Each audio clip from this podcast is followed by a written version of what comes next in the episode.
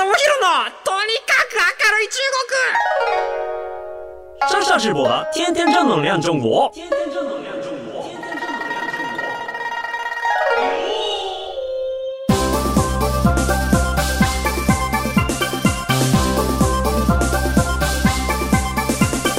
山西面、ニュー面、大家好，我是上下直播。皆さんこんにちは。中国ビリビリナンバーワン日本人インフルエンサー、コンテンツプロデューサーの山下智博です。日本放送、ポッドキャストステーション、山下智博のとにかく明るい中国。今週も張り切って参りましょう。ということでですね、あのー、まあ、最近ちょっと、ね、今、あの、ディレクターさんともお話ししてたんですけれども、あのー、花火大会っ日本ってやっぱ誇るべき、世界に誇るべきカルチャーだと僕は思っているんですよね。やっぱりあのー、あ、最近で言うとあれですよ、あの、ABEX さんがあの、サウジアラビアとかで、あの、花火大会ドカンドやっているらしいんですけれども、やっぱまあそれでもやっぱね、あの日本の夏といえば花火大会で、これもやっぱこうインバウンドとか外国人からしてみるとめちゃめちゃ素敵なコンテンツで、で、やっぱり僕も一回中国の友達と、えー、花火大会を見に行ったことがあるんですけれども、いやもうその時で花火見終わって泣いてましたからね。美しすぎるって言って、まあ僕ですけど、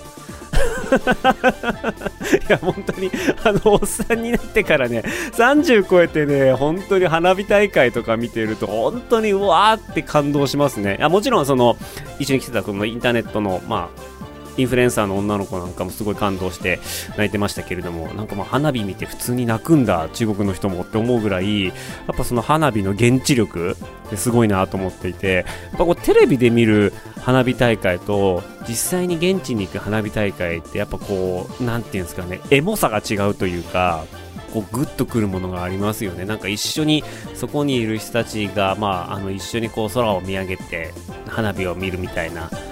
浴衣着てみたいなあんなロマンチックな空間ってやっぱ海外にはないなと思ってね砂漠砂漠で浴衣っておかしいですからね。なんかそういう意味でこう水際であの花火を見るっていうのはすごいいいと思いますしね。あのコロナが明けて各地の花火大会もどんどんどんどん正常に戻ってきているっていうところでね今年とかもねあの隅田川とかどえらいことになるんでしょうね。だかそんなわけでやっぱりこう日本にいるからにはその世界に誇るでっかい花火大会を見てみたいっていう気持ちはすごいたくさんあるんですけれどもなんかいかんせんやっぱああいうのってこうチケットが取れない。っってなるじゃないですか。チケットが取れないのであればやっぱり行けないし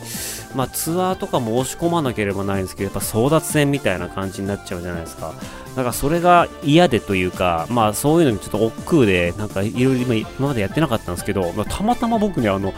今回大曲秋田の大曲の、ね、皆さんもご存知の、えー、日本三大花火大会の一つかな？大曲の花火大会、ね、長岡花火とかあるんですけれども、大曲の花火大会の、まあ、チケットが取れましてですね、しかもなんか、あの公式の抽選販売の前に確保できるっていう裏技がありまして、これは別になんか僕が中国で有名だからどうこうとかではなくて、皆さんにもあの使えるような、え、そんな素敵なあの裏技なんですけれども、えっ、と普通にびっくりしたんですよ。あのいろんな花火大会のホームページを見てたら座席のいろんなこう S 席とか A 席とかなんかあるじゃないですかそういうこう座席マップみたいなのがあって最近の花火大会を見てるとなんかその座席のマップの中に1個ふるさと納税席っていうのが出てたんですよ。ほっと思って、あ今やもうふるさと納税の返礼品が花火大会の指定席なんだっていうところにすごい気づきまして、で、あの、ふるさと納税のアプリで花火大会って入れると出てくるんですよ。で、そこで大曲の花火大会がボンって出てきて、大曲に買えると思って、で、実際にこうホームページ見に行くと発売前で、もうその瞬間に抑えられるっていうことでよっしゃーと思ってこう嫁と相談してこの日行けるねって言ってもうパスッとこう大曲の花火大会のふるさと納税をこう申し込んだんですよでこれで、まあ、申し込んだらあとはもう発売あのチケット発券が8月になるんですけどなそうなったらもう送られてくるっていうような、なんかそういうような感じで、えー、いける、ま、みたいです。で、いや、よかったよかったと思って、じゃあちょっとあの、もろもろ宿とかをあの予約しようと思ったら、まあ宿がないっていうのは、あの、まあ、あるあるではあるんですけれども、大曲の宿はないんですよね。で、えっ、ー、と、秋田の新幹線を使って臨時便が出るらしくて、秋田駅まではあの結構簡単に戻れるらしくてじゃあ秋田駅に宿泊するのがおすすめですよみたいなあのお知らせというかいろんな人のブログを見て秋田見に行ったらもうないんですよ。もう宿がないんですよ。で、まあ、残るは近くの、あの車運転していく山奥の温泉とかってあったりとかするんですけれども、まあ、これもハードだなと思って見てたら盛岡駅にも新幹線があの臨時便が出るっていうのがあってじゃあ盛岡で探そうと思ったらたまたま1箇所ですね。ちょっとボロめの、あのー、ところなんですけどもそれがまあ1人2万円とかのレベルに残ってて 高えなとか思いながらもう背に腹は変えられないなと思って他に宿ねえかなと思ってたらなんか1個それで、あのー、僕らが選んでる間に埋まっちゃってこれはもう本当にやばいなと思ってもう何でもいいから探そうってことで一旦こうあの1個決めてはい、宿は確保しまして、ここから先新幹線の争奪戦になるんですけれども、あれ、やっぱ今、あの、アゴダとか、いろんな旅行サイトとかでキャンセル3日前まで無料とか、1週間前まで無料とかあるから、結構みんな抑えちゃうんですよね。だからもうキャンセル待ちをずっとこれから先狙わなきゃないのかもしれないですけど、とりあえず宿は確保して、ここから先は新幹線だ。で、まあ、あの、駅ネットでの争奪戦がまだあるんですけれども、まあ、そこに負けると多分、え、ー、と、大曲から盛岡まで立ち席で帰らなければいけないみたいな感じのところはあるんですけど、まあでも背に腹は変えられないし、大曲の花火なんてね、あの、本当に一瞬で一回行けるかどうかみたいなところがあるんで、まあ、今回行ってみようと思います。あのー、まあ、もちろん素晴らしい花火大会だとは思いますし、とそれを、まあ、僕も映像にして中国の人たちに届けられればなって思うんですけれども、まあ、皆さんも僕がお伝えしたいのはですねふるさと納税の返礼品の花火大会が意外と熱いぞっていうところでこれ聞いたら皆さんぜひ調べてみてください。結構いろんなところの花火大会でふるさと納税枠っていうのが出てたりとかします。やっぱふるさと納税なので若干割高なんですよね。ペアチケットで大曲がりです。僕買ったやつは5万円ちょっとなんですよ。まあでも納税もできて、えー、花火も見られるっていうことであ素晴らしいですよね。そういう仕組みがあるのは素晴らしいんですけどこれじゃあ外国の人がこれ使えるかって言ったらいやなかなか使えないっていうのが現実でと思いますしホテル問題だったりとかそういうこう移動手段とかも含めていやすごいいろんな問題がたくさんあるなと思っています。なんかこういう素晴らしい花火のイベントをもっといろんな人に楽しんでもらったりとか、まあ、もっと地域にお金が落ちるようにするためにはどうしたらいいのかみたいなことをちょっと空想でいろいろ考えていたんですけれどもやっぱりなんかあのえーとまあ、難しいかもしれないですけどその臨時の、ね、カプセルホテルみたいなやつだったりとか、えーと、移動型のグランピングテントみたいなのだったりとかあとはそのキャンピングカーあの動かせないもう完全にこうそこに、えーと、運転しなくてもいいそこにキャンピングカーがあってただその中で泊まれますよみたいな感じの住居としてのホテルとしてのキャンピングカーの設置とかっていうのを、まあ、徒歩圏内10分20分とかっていうところに、まあ、もっと設置して、えー、宿とかをちゃんと拡張できれば、まあ、ぶっちゃけなんか本当に人はたくさん集まりますしなんか？うまくこうマネタイズというか地域にお金がまあ落ちるような形っていうのができるんじゃないかなっていうふうに思うんですよね。自治体で年に1回のためにそれをやると多分すごい大変だと思うんですけれども本当になんか花火大会で人多すぎて行く気失せるわとかホテルがないわとかチケットが足りないわって言ってそういうようなことたくさんあると思うのでなんかそういう人たちにとって、まあ、とりあえず新幹線とかでなんとか現地まで行けば、えーと、混雑ピークを避けて、えーとまあ、泊まれますと、えー、まあ、とりあえず寝床とトイレと水回りだけはありますっていうような状態でもなんかそこら辺の宿がそんなに快適じゃなくても行けるんだったら行ってみたいっていう人はすごいたくさんいると思いますし、もっともっとなんかビジネスができんじゃないかなと。ただ、まあ、雨降ったら終わるっていう恐ろしい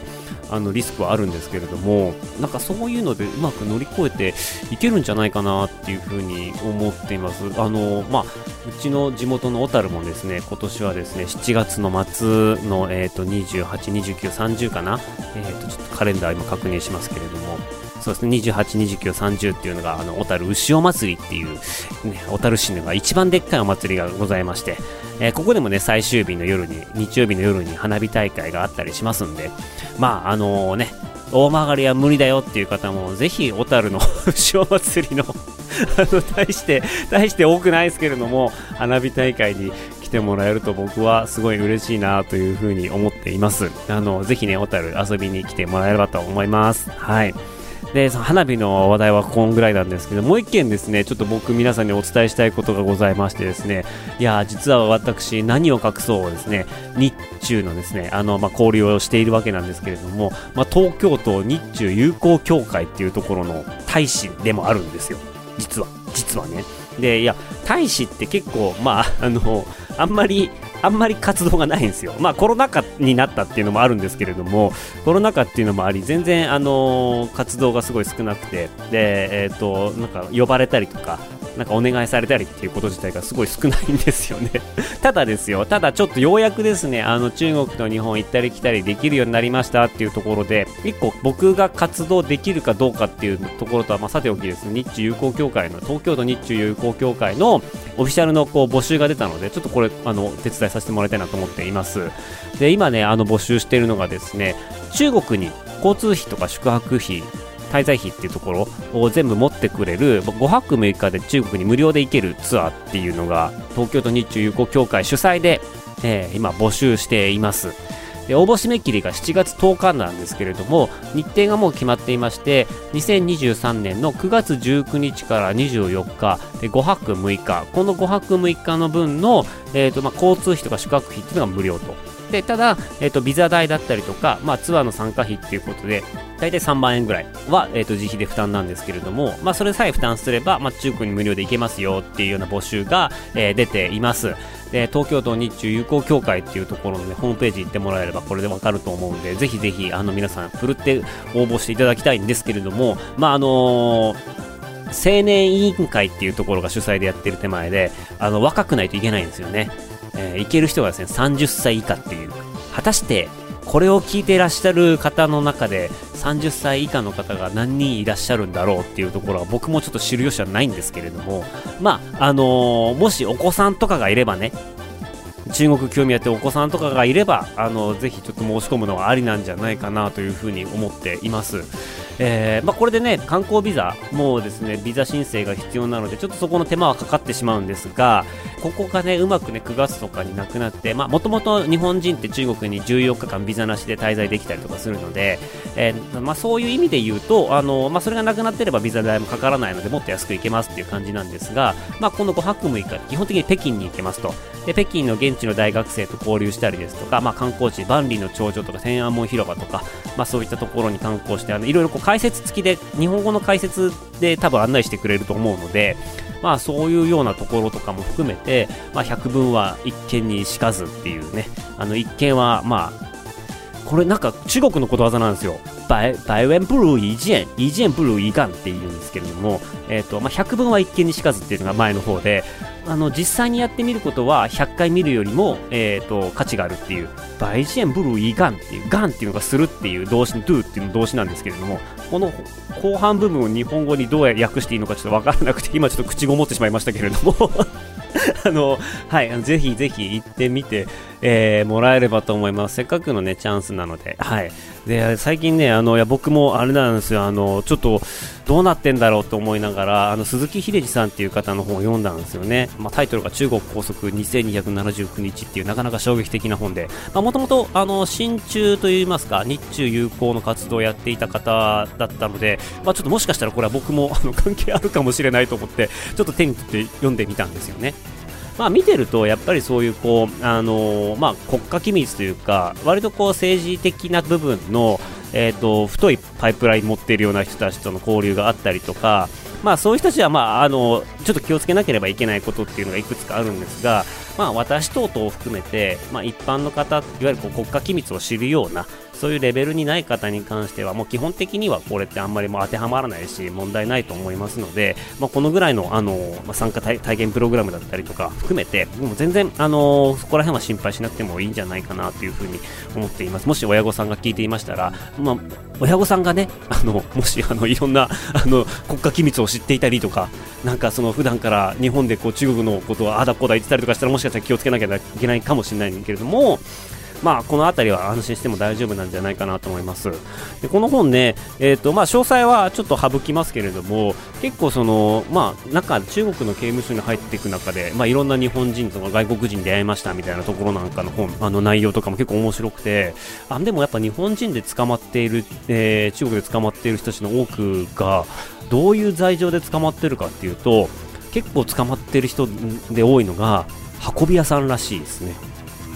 あのー、いわゆるこう麻薬とかそういう中国で禁止されている、まあ、薬物を、まあ、運ぶ運び屋さんですね、なんかそのケースに入れてとか、なんかいろんなところこの体に忍ばせてみたいなところで、えー、そういうところで捕まる人がやっぱ多いみたいですね。なかなかこうニュースにはなってこないんですけれども、昔僕もね、あの中国にいる時に、あの怪しいバイトの話が来たことがあって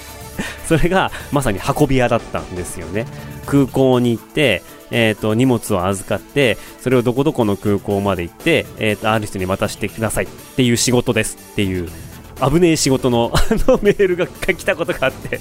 まあそれはお断りしたんですけれどもあの普通にこう生活したら、えーと、あなんかそんなにもらえるんだったらみたいなぐらいの金額の提示でそういうようなあのお仕事のお話とかっていうのがねたまに来たりするんですよ。うん、なので、まあ、そういうのは本当に受けないようにしてくださいね、皆さん。本当に中国って、えーと、麻薬とかっていうのを本当に厳しく取り締まってて、もう終身刑レベルです。それで捕まっちゃうと、本当に出てこれなくなっちゃったりするので、あの本当にこう禁止されていることとか、えー、まあ、外国ね、多分まあ中国に限らずなんですけれども、日本で禁止されていることと海外で禁止されていることって微妙に違ったりとかもしますんで、そういうのも含めて皆さん、あのそこら辺はですね、あの行く前に基礎知識として入れておきおいていただければ、多分そんなにあの問題はないんじゃないかなっていうふに思います。本当に危ないことはぜひぜひしないようにしてくださいね。あのなかなか、なかなか大変です。あのー、現地でのそういう刑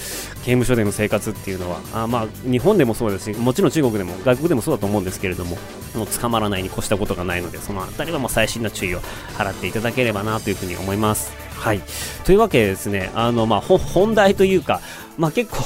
こんな話をつらつらと喋ってもう終盤に差し掛かっているんですけれども、まあ、ちょっとここから1本ね骨太のテーマ話していくのも難しいので、まあ、最近僕と友達とお話しして、えー、と中国の、まあ、最新事情というか最新トレンドみたいなところで僕もへえそうなんだって思ったところを最後に皆さんに紹介して今週は終わりにしようかなというふうに思っています、えー、最近の中国のトレンドっていうところでああなるほどねって思うところが、えーとまあ、日本酒とウイスキー。は、えっと、今すごいやっぱり北京とかでも人気らしいですね。あの、日本酒に関しては、もうとにかく脱菜と14台。あのこの本当に大量生産できて、口当たりがまろやかで、割とこうフルーティーな口当たりで飲みやすくて、で、かつ上位互換のものすごい高い値付けがあるっていうところが、日本酒が中国で売れているポイントなんですよね。やっぱりなんか本当に普段から日本酒飲まない方からするともうあの日本酒の良さって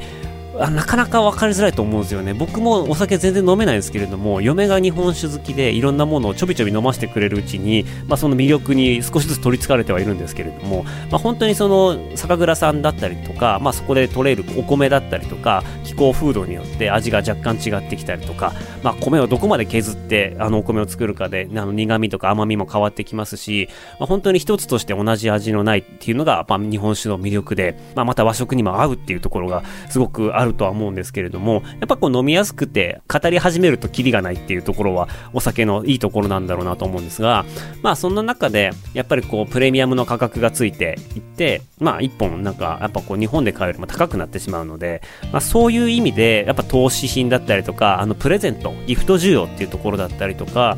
まあ、あとはその本当に日本中国でも日本料理店で高級店が増えてきてるっていうのもあって、まあ、そういう日本酒の需要が増えてきてるみたいなんですよね。で、えっ、ー、と、ただですね、本当にこう日本酒を中国に、まあ、越境 EC とか輸出とかで運ぼうとするときに結構いろんな課題があるみたいで、なかなかその日本酒ってやっぱすごい割れやすいです。瓶だから割れやすいし、まあ、そういうこう、運送途中に割れちゃったみたいなトラブルっていうの結構あるみたいなんですね。で、中国って宅配便みたいなところが、量が多すぎて、まあ、結構雑に扱われることが多いんですよ。本当にこう、あの、量が多すぎて、こう、人と人の間でこう、投げても物を渡したりとかっていうのも、まあ、柔らかい、こう、医療品とかそういうのだったら結構あったりしますし、扱いは、日本が、まあ、特段めちゃめちゃ、あの、丁寧なだけであって、海外ってそんなに丁寧にしてくれないと。で、まあ、そういう輸送中のトラブルもしかり、あと日本酒ってその、温度管理、がめちゃめちゃ大事って言うじゃないですか。まあワインもそうですけれども。だからその温度管理、適切な温度で、えっ、ー、と、家までしっかり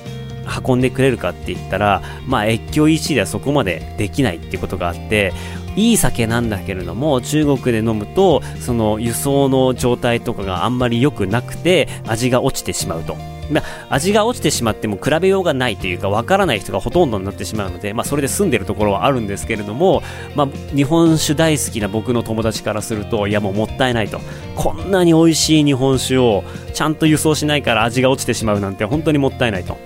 でも本当に彼女なんかはもう日本酒はやっぱりこう中国で飲むもんじゃねえと。高いし品質が悪くなってるんだったからもう日本で絶対飲まなきゃいけないって言って割と日本酒目当てのインバウンドツアーなんていうのがそういうこうね輸送輸送管理があんまり良くないからそっちに来るみたいな流れが来るみたいなってことも結構あるみたいなんですよね。だそれ聞いて、へえ、そうなんだ、この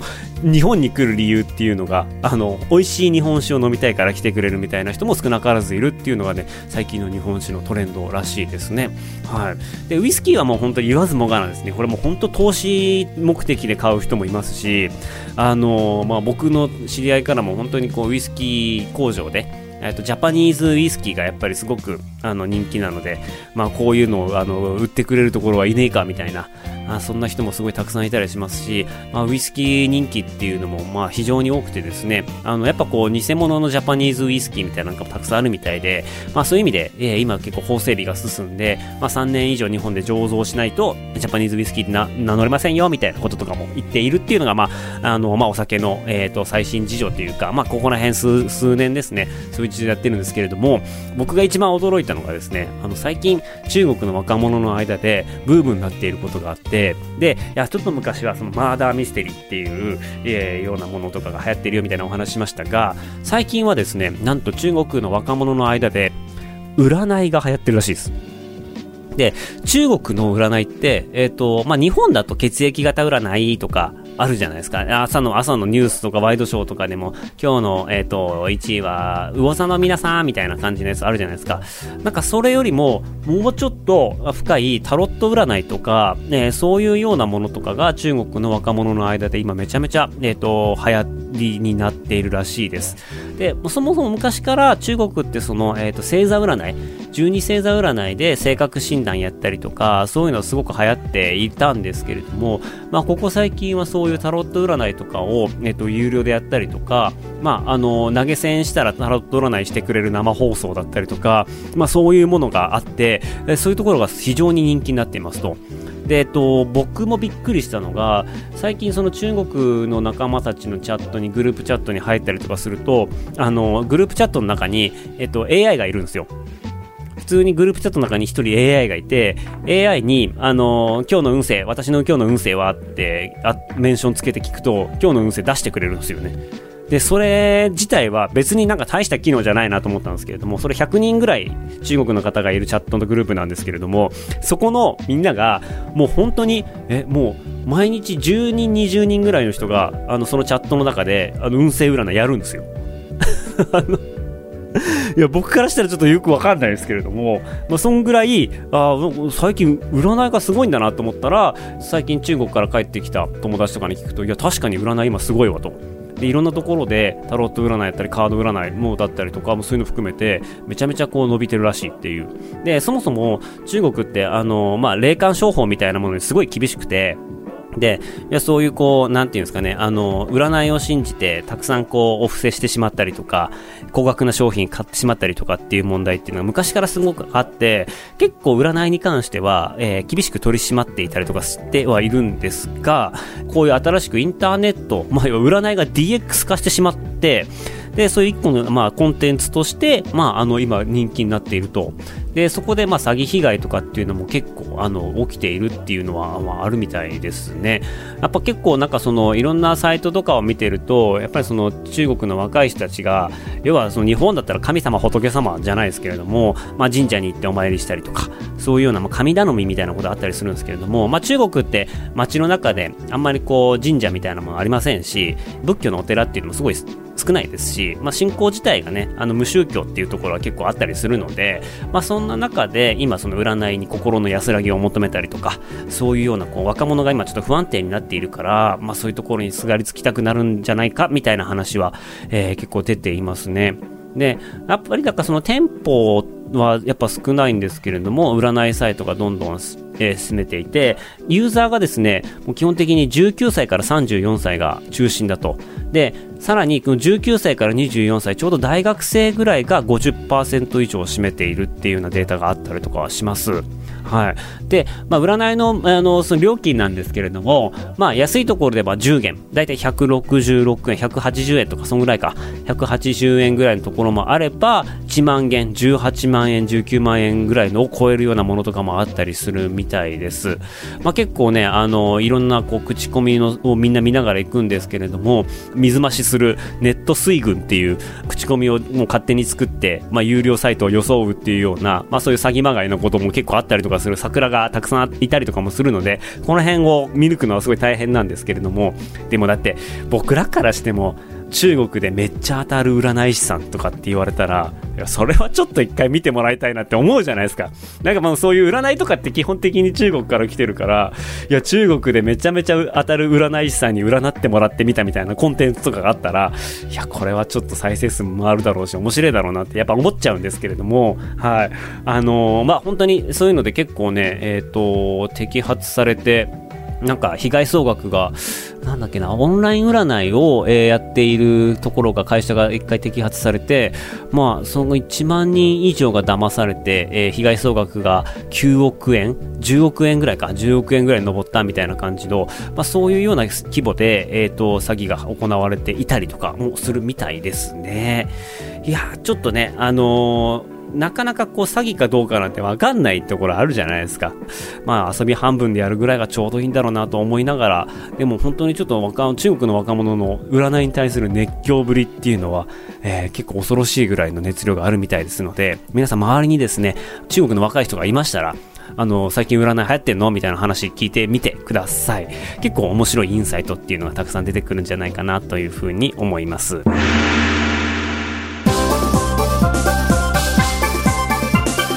というわけでこの番組では皆様からのメッセージもお待ちしております。番組への感想中国に関する取り上げてほしいテーマなどありましたらメールお願いします。メールアドレスは明るい at allnightnippon.com akarui アットマークオールナイトニッポンドットコムです。ここまでのお相手は山下智博でした、えー、皆さんあのふるさと納税ぜひぜひチェックしてみてください。生田じゃシャツ在地園。バイバイ。